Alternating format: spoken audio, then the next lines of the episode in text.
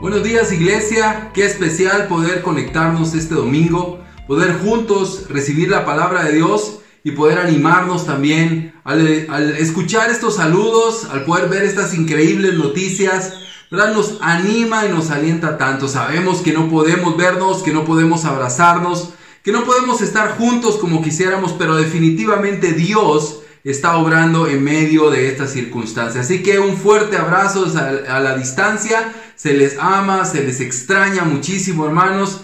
Eh, deseamos tanto verlos, deseamos tanto estar juntos. Pero bueno, hoy estamos acá y vamos a hacer nuestro mayor esfuerzo para concentrarnos, conectarnos. Sé que no es lo mismo, ¿verdad? Sé que a veces hay muchos distractores ahí en la casa, ¿verdad? Sé que, que no es la misma solemnidad que en la iglesia, pero esforcémonos y vamos a, a poder aprender juntos y poder también este, tomar la Santa Cena juntos en este día. Bueno, queremos darle también la bienvenida a Úrsula Ramírez. Dios le ha dado la oportunidad de regresar a casa y nos sentimos muy alegres, muy animados, ¿verdad? De esta bendición, de poder ver a Dios trabajando en la vida de Úrsula. Así que bienvenida Úrsula a, tu familia, a la iglesia. Nos alegra muchísimo por tu vida, ¿verdad? Y también nos alegra mucho por la vida de tus hermanas y de tu familia. Sin duda alguna Dios se está también este, gozando y alegrando muchísimo porque has regresado al Padre. Así que, bueno, queremos darte la bienvenida y vamos a empezar orando.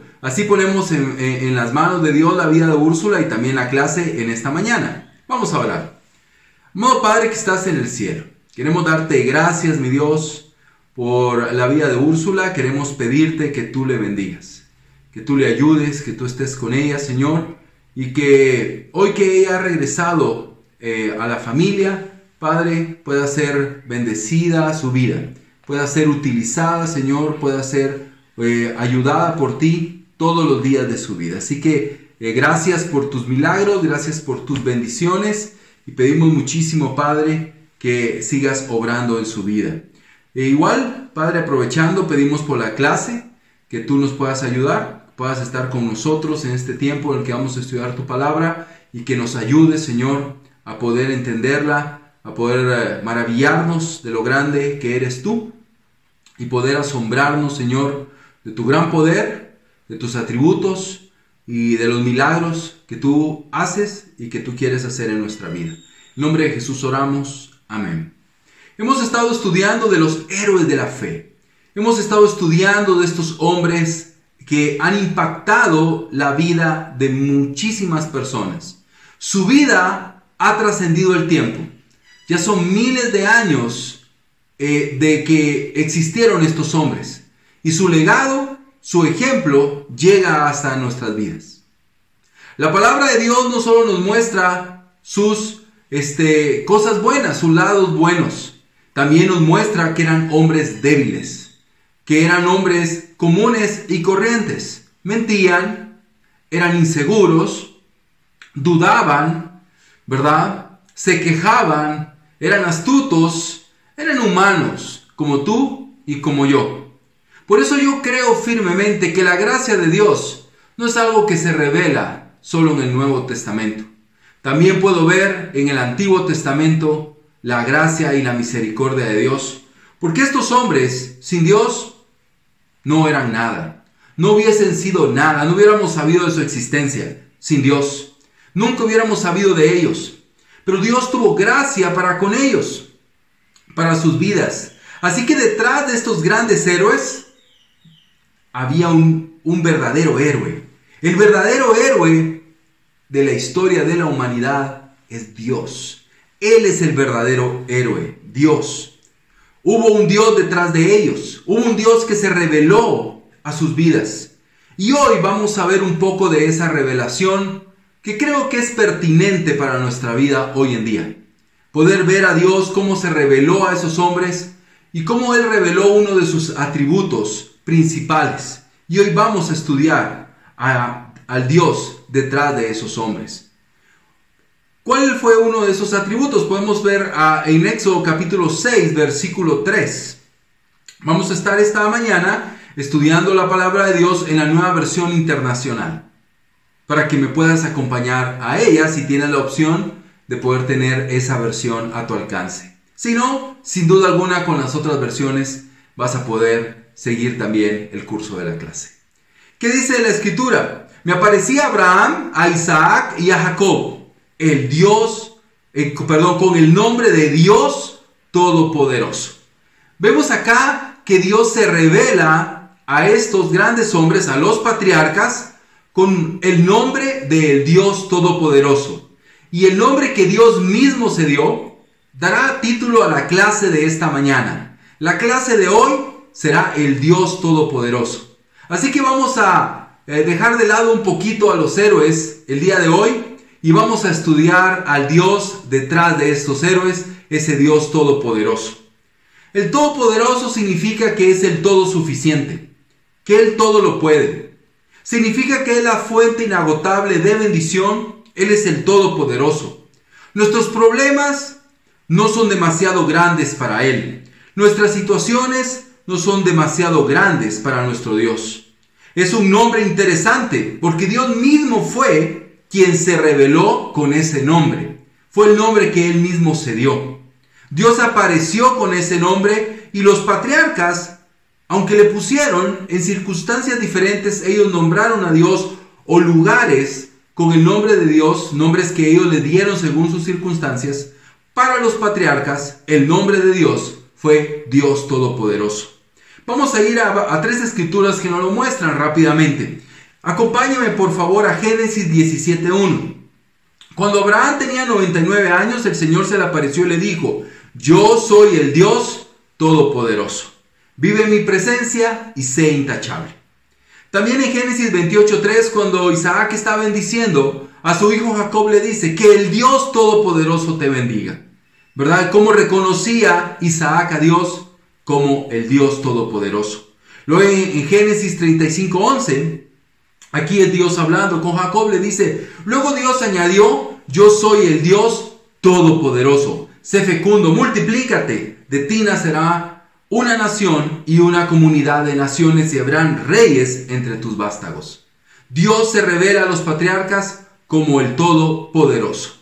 Y Dios usa ese nombre, podríamos llamarle tal vez el primer nombre de Dios en la Biblia. En hebreo el nombre es Shaddai, ¿verdad? Que tiene dos, es compuesto de dos eh, palabras. Una es poseer suficiente. Y la otra palabra es poder de mí. O sea que Dios tiene el poder suficiente para hacer cualquier cosa, ¿verdad? Cualquier cosa. Así que Él muestra con ese nombre su atributo, uno de los principales. Conocemos a Dios como Dios es amor, pero también debemos de conocer a Dios como Dios es todopoderoso. Lo cantamos mucho en la iglesia, muchísimo en la iglesia. Él es capaz de hacer todo, y tener todo el poder. Quiere decir que Él tiene el poder de todo lo que existe y de todo lo que tiene vida. En la Biblia aparecen 56 veces el nombre todopoderoso y siempre es aplicada a nuestro Dios. En cada ocasión es aplicada a nuestro Dios. No hay otro Dios, solo hay uno y es todopoderoso. Hoy en día, en esta circunstancia que estamos viviendo, muchos gobernantes ha reconocido, ya sea en público o en privado, que esta situación del COVID-19 se ha salido de control y que han perdido el control de la pandemia. Yo quiero decirte algo esta mañana. Dios no ha perdido el control. Dios no está corriendo detrás de la humanidad como un padre está tratando de seguirle los pasos a su hijo adolescente, que ha perdido el control de él. Para nada. Dios tiene todo el control.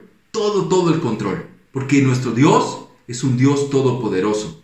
Así que la base sólida y fundamental es que Dios tiene el poder. Y ese es el primer punto. Dios tiene el poder. En Job 37:23 dice la palabra de Dios, el Todopoderoso no está a nuestro alcance, excelso es su poder.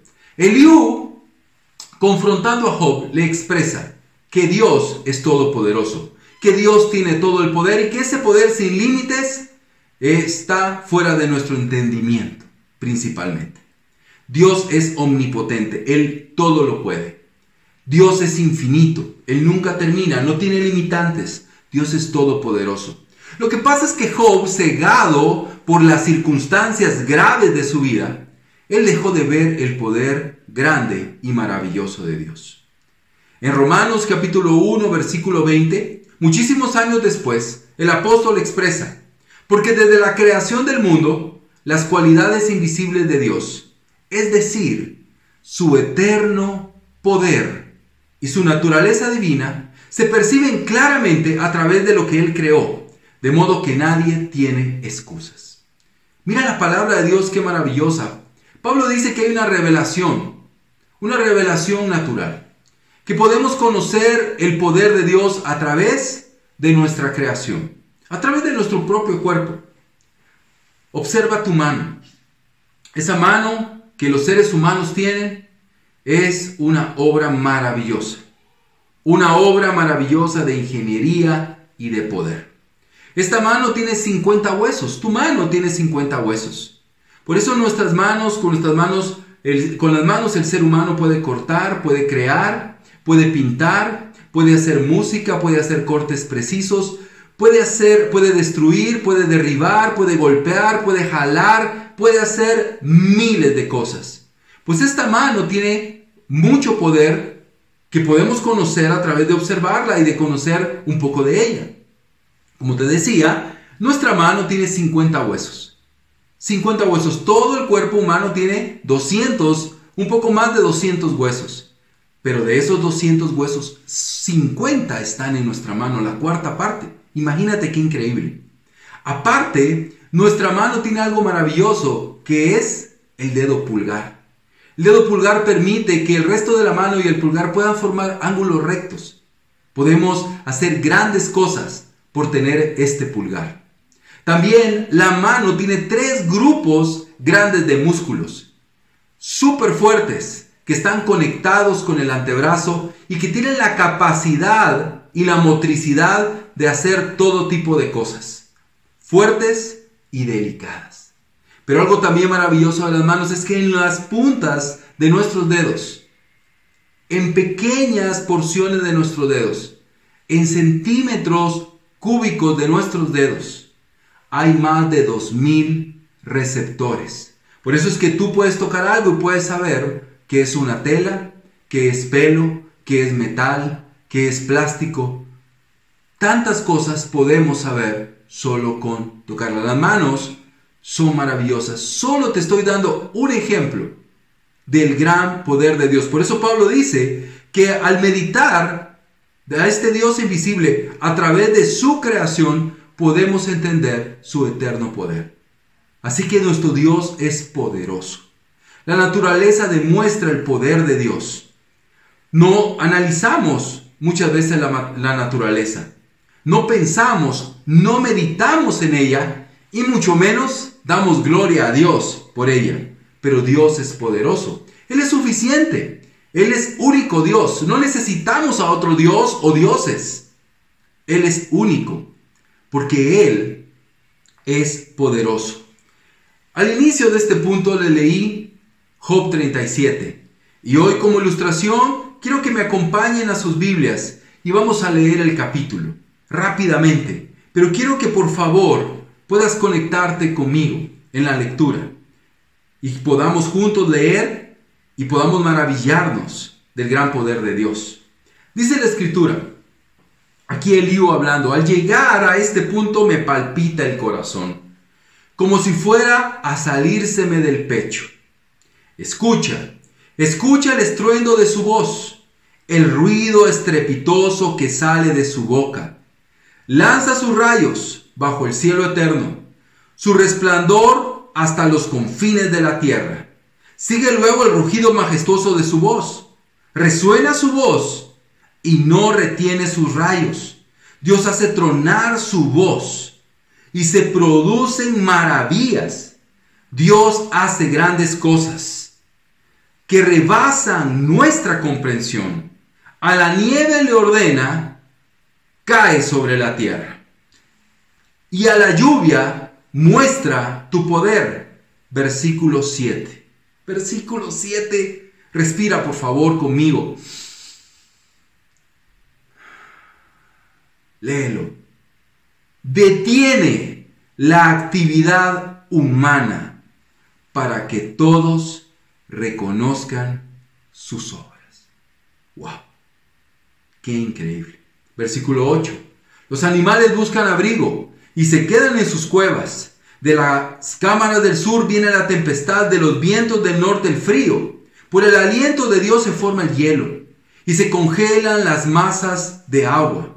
Con agua de lluvia carga las nubes y lanza sus relámpagos desde ellas.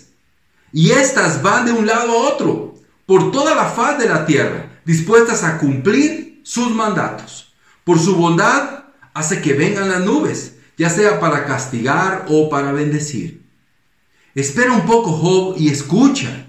Ponte a pensar en las maravillas de Dios. ¿Sabes cómo controla Dios las nubes? ¿O cómo hace que su relámpago deslumbre? ¿Sabes cómo las nubes, maravillas del conocimiento perfecto, se mantienen suspendidas? Tú que te sofocas de calor entre tus ropas cuando la tierra dormita bajo el viento del sur, ¿Puedes ayudarle a extender los cielos, sólidos como espejo de bronce bruñido? Haznos saber que debemos responderle, pues debido a nuestra ignorancia no tenemos argumentos. Le haré saber que estoy pidiendo la palabra. ¿Quién se atreve a hablar y ser destruido? No hay quien pueda mirar el sol brillante y después de que el viento ha despejado los cielos, un dorado resplandor viene del norte. Viene Dios envuelto en terrible majestad. El Todopoderoso no está a nuestro alcance, excelso es su poder. Es increíble, pero Dios nunca le dice a Job por qué le pasó lo que le pasó. Nosotros lo sabemos, nosotros tenemos esa revelación, pero Job no la tuvo en ese momento. Dios solo le dijo, yo soy todopoderoso. Tu entendimiento es pequeño Tú no sabes lo que yo estoy haciendo. En lugar de tratar de entender por qué pasó esto, detente y reconoce el poder de Dios. Y es lo que tú y yo debemos de hacer hoy. En lugar de tratar de entender por qué Dios está haciendo lo que está haciendo, por qué está permitiendo lo que está permitiendo, debemos de detenernos y contemplar el poder de Dios. Dios no solo tiene el poder sino también Dios es el que da el poder. Dios es la fuente de todo poder. Y ese es el punto 2.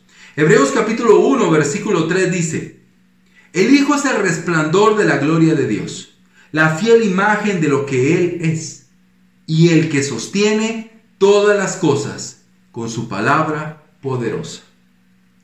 En Deuteronomio 8:18 dice, Recuerda, el Señor pero recuerda al Señor tu Dios, porque Él es quien te da el poder para producir esta riqueza. Así ha confirmado hoy el pacto que bajo juramento hizo con tus antepasados. ¿Qué dice la escritura? Dios no solo tiene el poder, sino Dios es el que da el poder.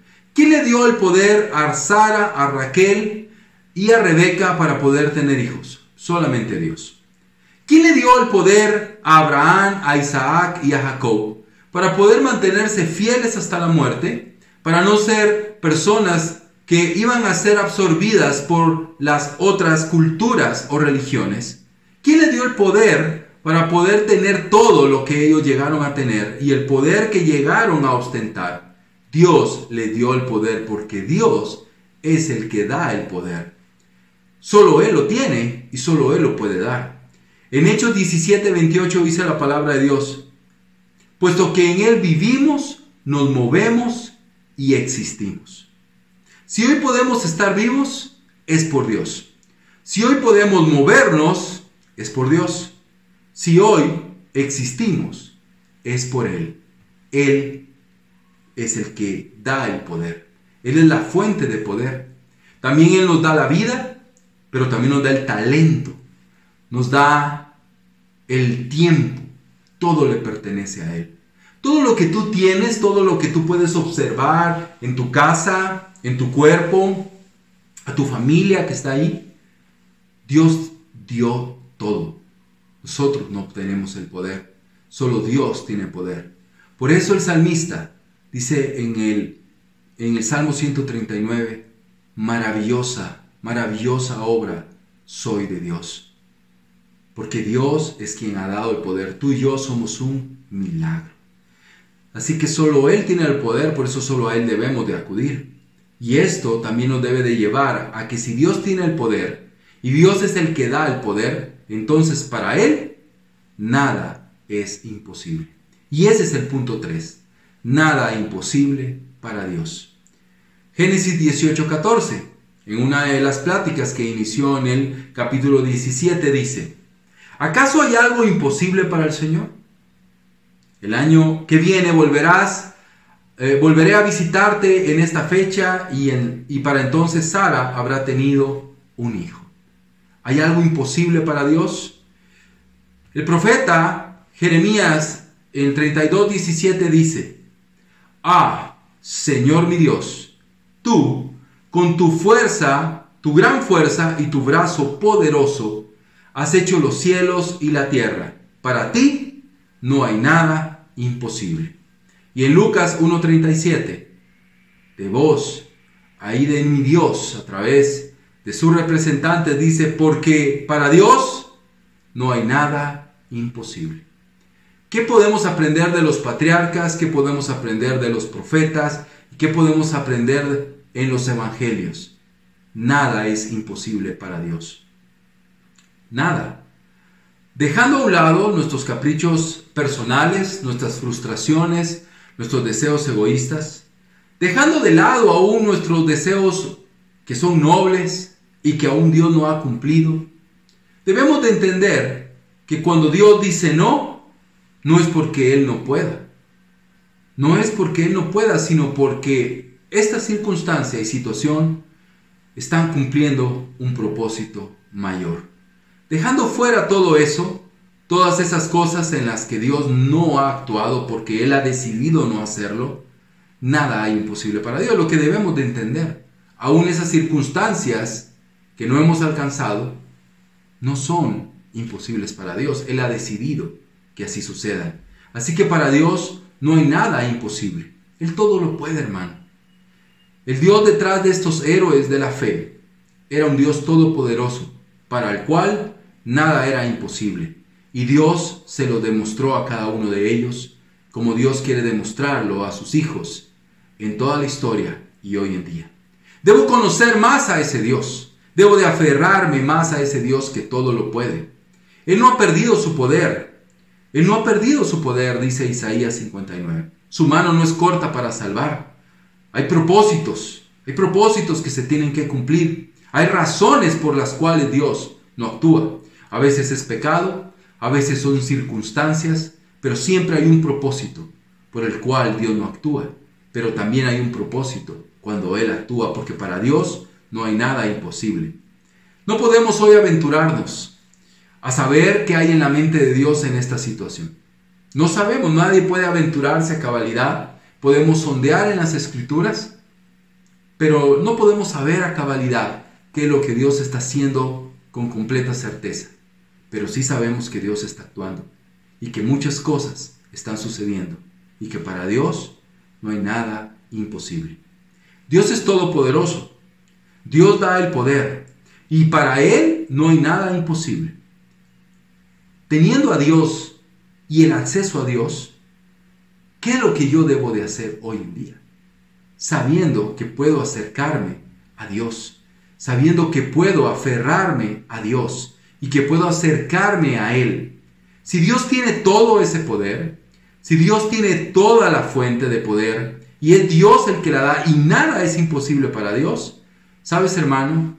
¿Qué es lo que debo de hacer? ¿Por qué no habito entonces? Con el Todopoderoso. Y dejar de estar luchando con mis fuerzas, me aferro a mi Dios. Salmo 91 del 1 al 2. El que habita al abrigo del Altísimo se acoge a la sombra y se acoge a la sombra del Todopoderoso. Yo le digo al Señor, tú eres mi refugio, mi fortaleza, el Dios en quien confío. Tal vez el Salmo 91 es uno de los salmos más usados en la historia, seguramente hoy en día también, pero también uno de los salmos más mal usados en toda la historia, a tal grado que el mismo Satanás lo utilizó para tentar a Jesús. Porque corremos rápidamente a los siguientes versículos. Versículo 1 y 2 no son tan importantes para muchos. Y es más fácil correr a los siguientes versículos donde dice que nada malo nos pasará, que nada malo nos sucederá y que Dios protegerá a cada uno de nosotros. Los héroes de la fe vivieron los versículos 1 y 2. El mismo Jesucristo vivió los versículos 1 y 2. La iglesia verdadera ha vivido en toda circunstancia los versículos 1 y 2. Y hay una palabra importante que es habitar. Habita. El que habita al abrigo del Altísimo. Otra palabra importante. Se acoge a la sombra del Todopoderoso. Habitar y o acogerse significa morar, permanecer, quedarte sentado con, habitar como ya vimos, pero también estas palabras, sobre todo habitar, era utilizada para casarse. Tal vez la mejor analogía bíblica, casarnos con Dios. Habitar bajo la sombra del Altísimo es casarnos con nuestro Dios, es vivir con Él, vivir con Dios vivir, hacer vida con mi Dios. Es tan increíble lo que Dios desea de nosotros. Él tiene el poder, pero Dios no va a dar ese poder a quien está lejos. Dios va a dar el poder a quien habita con Él. Y yo, personalmente, hay muy pocas cosas en esta tierra que puedo ambicionar, de verdad. Dios ha sido bueno conmigo. Y hay muy pocas cosas terrenales tal vez que yo puedo ambicionar. Quisiera algunas cosas, pero aún en estas circunstancias, mi ambición más grande es mantenerme fiel con Dios y conocerlo mejor. Habitar con Él. De verdad, he pensado y meditado mucho en este tiempo de lo que verdaderamente importa. Yo creo que lo que verdaderamente importa, pues principalmente es Dios, nuestra familia, nuestra iglesia, nuestros hermanos, pero principalmente Dios. Dios nunca nos abandona. Dios nunca nos abandona. Dios está con nosotros. Entonces, si Dios está ahí, yo debo de decidir. Es una decisión. El que habita, dice. El que tomó la decisión de habitar con ese Dios de gracia y misericordia. Regresando a Génesis 17.1, Dice, cuando Abraham tenía 99 años, el Señor se le apareció y le dijo, yo soy el Dios Todopoderoso, vive en mi presencia. Vive en mi presencia. Esa palabra vive es la misma que se utilizó en la Biblia cuando habló de Enoch. Camina en mi presencia. Camina en mi presencia. Literalmente, sé mío. Sé mío. Literalmente es decir, soy entera y perfectamente de Dios. No se trata de una visita ocasional. No se trata de buscar a Dios de vez en cuando. No se trata de tener una vida con compartimentos, donde Dios es una parte de esa, de esa vida. No, sino que todo es Dios y todo le pertenece a Dios, porque en Él vivo, me muevo y existo. Vivir con Dios es la decisión que debo de tomar. Habitar al abrigo del Altísimo pero es tan increíble que hoy, hermanos, personas, aún en esta circunstancia, no están cerca de Dios. No están habitando bajo la sombra de Dios. Han recorrido las noticias, han recorrido la televisión, han recorrido los canales, han recorrido el Netflix, el Facebook, el YouTube, pero no han recorrido sus Biblias. No han buscado a Dios. No se conectan, no aprovechan las oportunidades, no están unidos al resto de hermanos. Sabes, esta situación ha revelado nuestras debilidades.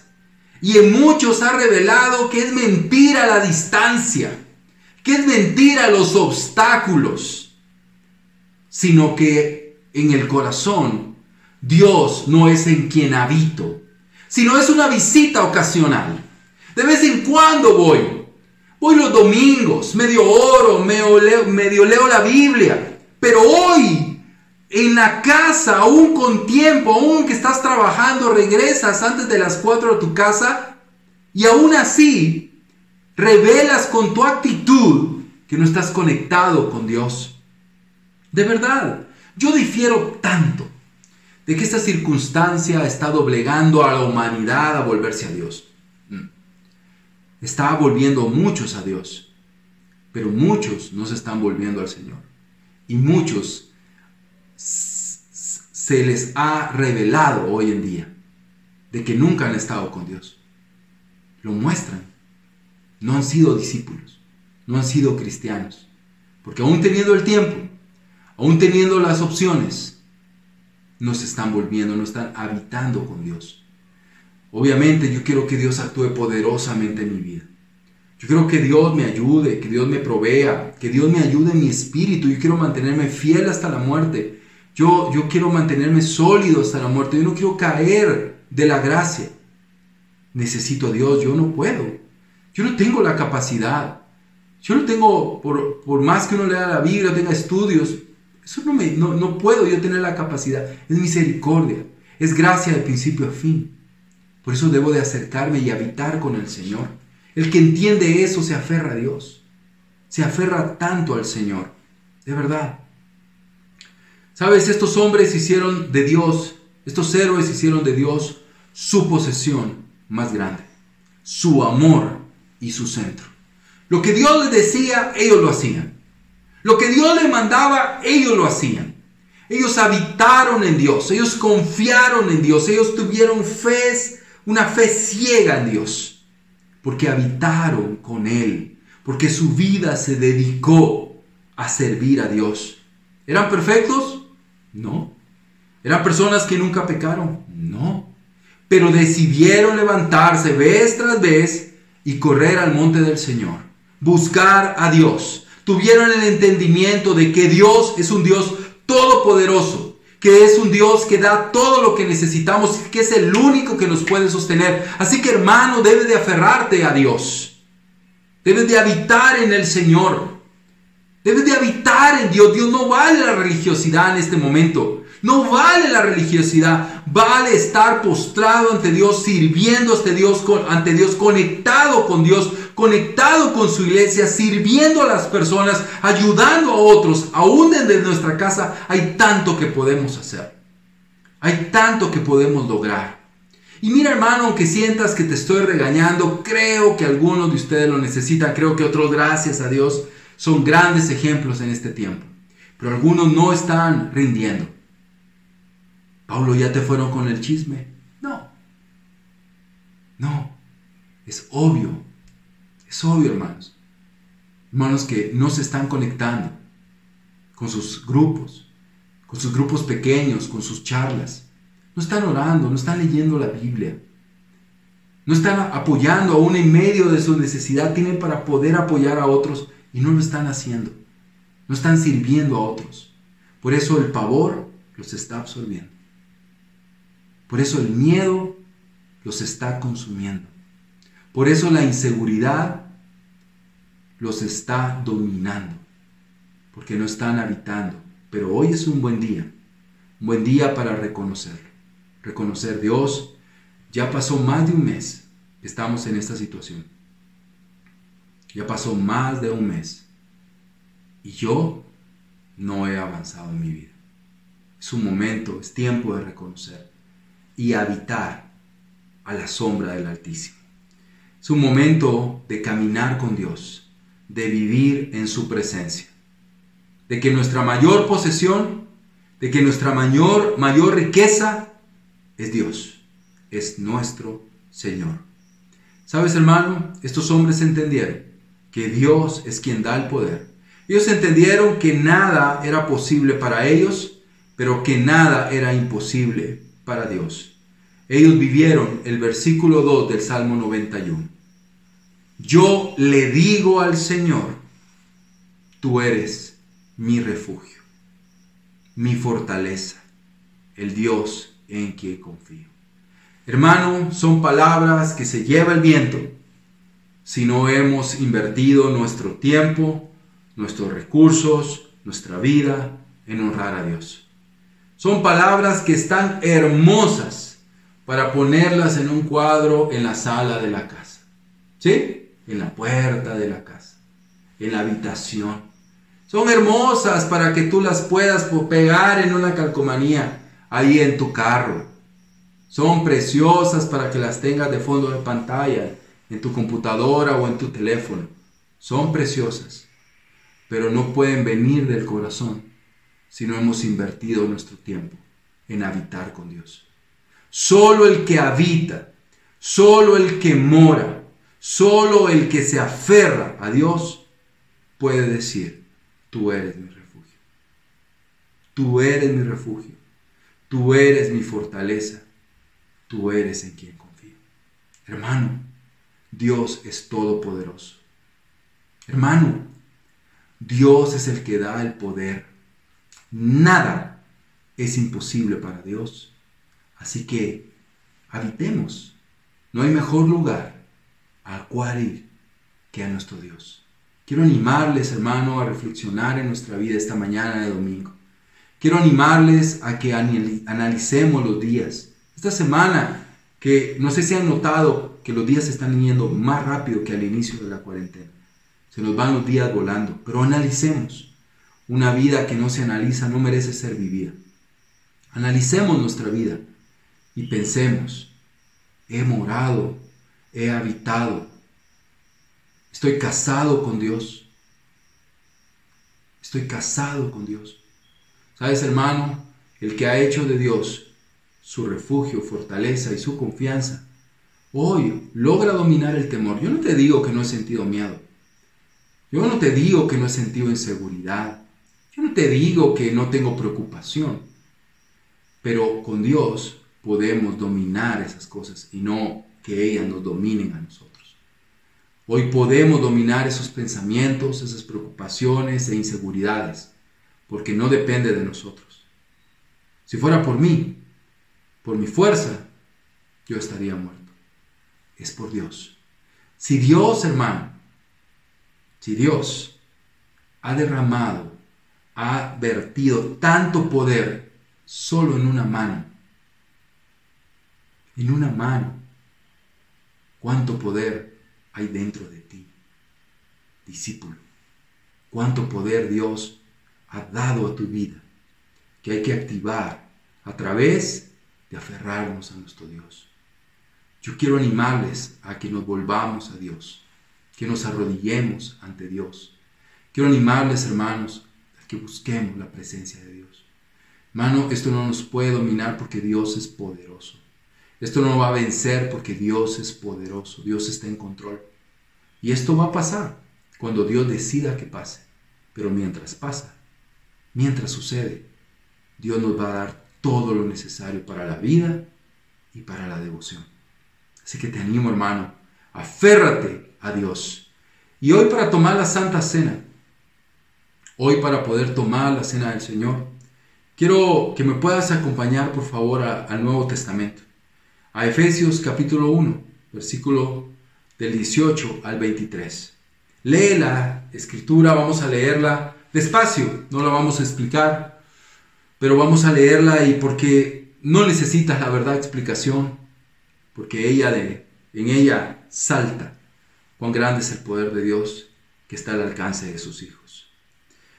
Pido también que les sea iluminado los ojos del corazón, para que sepan a qué esperanza Él los ha llamado, cuál es la riqueza de su gloriosa herencia entre los santos Cuán incomparable es la grandeza de su poder a favor de los que creemos.